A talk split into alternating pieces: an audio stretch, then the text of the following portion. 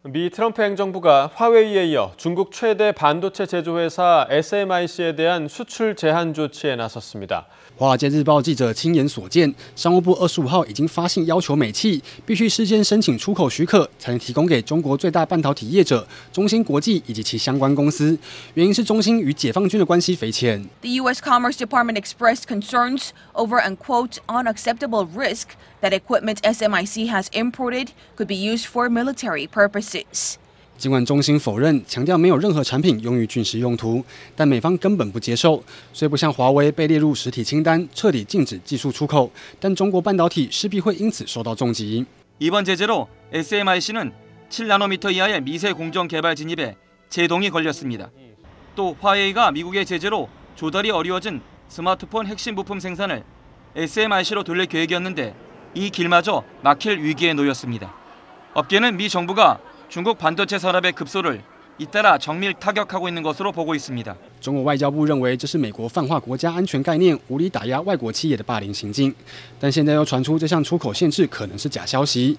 官方文件所指的中芯所在地址亦应有误，明明是张江路，却写成长江路，加上没有任何美国官方出面证实，消息并不确实，而且可能是川普政府扶植美企的另一个手段。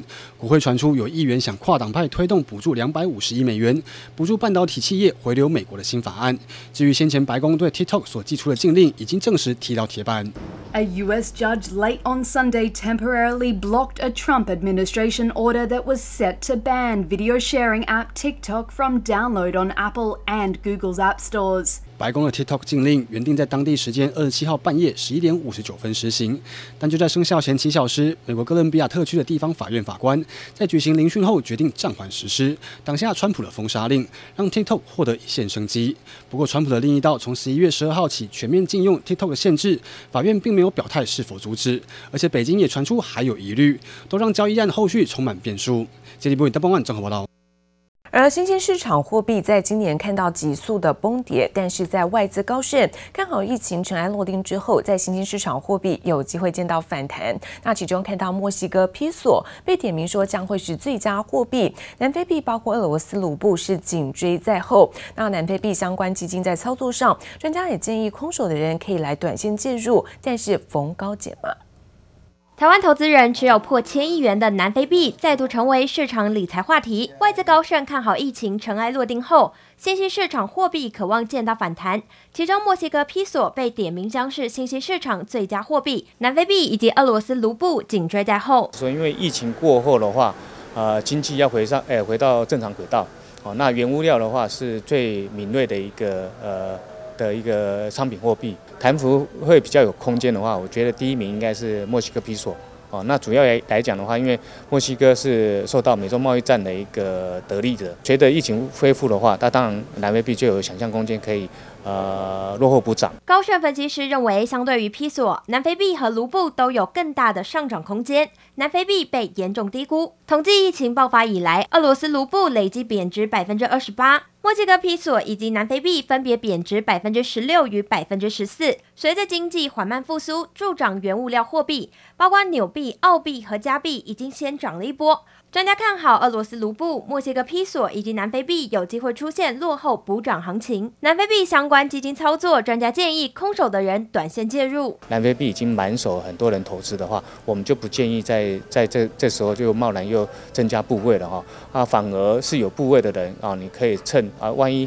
呃，整个呃南非币踩到这个行情了，哦，可以回到疫情前的水准，回到十五以上的话，那你甚至的话，你应该从现在的十七回到十五的话，是要做减码的动作哦。高盛看好新兴市场货币，周一新台币也维持强势，收盘来到二十九点二二元，升值五点六分。专家看好新台币长线升值态势不变。不过十月碰到美国大选，美元反弹，新台币面临短线回贬压力，二十九点五元仍是强力支撑。记得玉林、方少成台北采访报道。而台湾的半导体产业已经是相当重要的国家发展，而现在美国政府传出要出手制裁中芯国际，也让笔电相关的 IC 厂，包括像是义隆电、伟诠电等等，现在爆出了产能的卡位战。而晶圆代工厂看到联电世界先进有机会可以受惠转单，从昨天股价方面，联电呢强攻涨停板，而且爆出了四十万张的巨大成交量。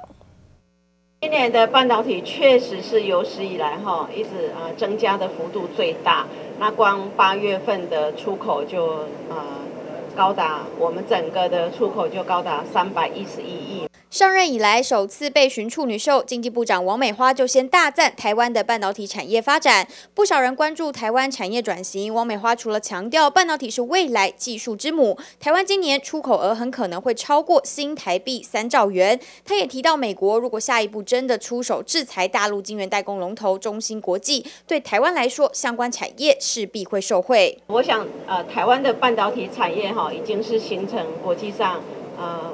形象非常好的供应链伙伴，那呃，这个对台湾来说，呃，要呃，确实是我们产业哈很积极，让大家可以看到台湾呃这样的一个好的供应链。那呃，对呃这个相关的需求哈，应该是会非常稳定的来呃增加。经济部长认为，尽管美国制裁中心消息还没证实，但晶圆代工厂现在就已经先出现新的一波产能卡位战。其实现在应该大家都很清楚啊，就产能是比较吃紧，这个吃紧状况可能短期应该也是比较难得以得到什么比较有利的这种方案来解决。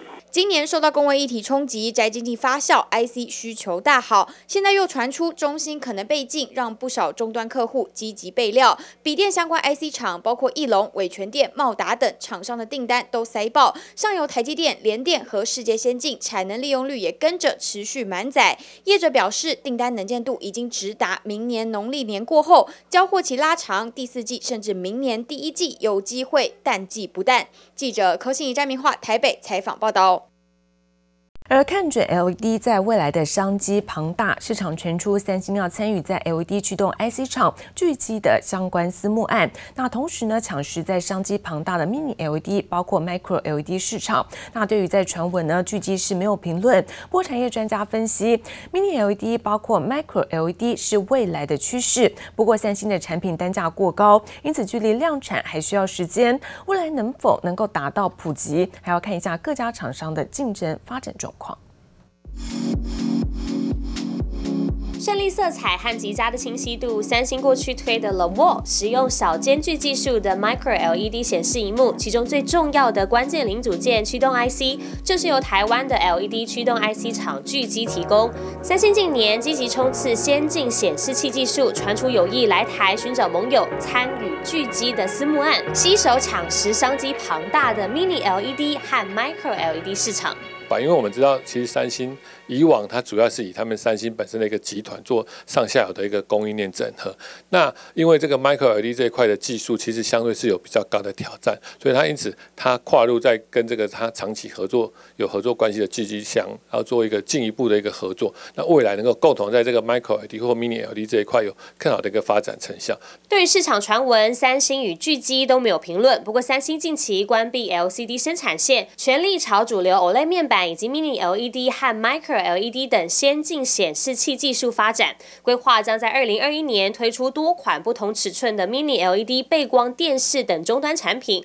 两家厂商结盟，能够达到加速产品商品化的效果。另外，台湾厂商金电、隆达、友达也组成大联盟，希望透过一条龙上下游服务来抢客户。像我们看到台湾的富彩投控，就是其实友达、金电、隆达，其实他们本来也是有一些竞争跟合作的关系。那现在他们共同成立一家投控公司，那这对于厂商来讲，他们未来的合作势必会比较密切。那对于台湾厂商来讲，当然我们知道 Mini LED 跟 Micro LED 这一块是未来的一个趋势。那除了台湾、韩国跟中国，其实都自己在发展。那未来谁能够在这一块有比较好的一个发展？那当然就是未来一个。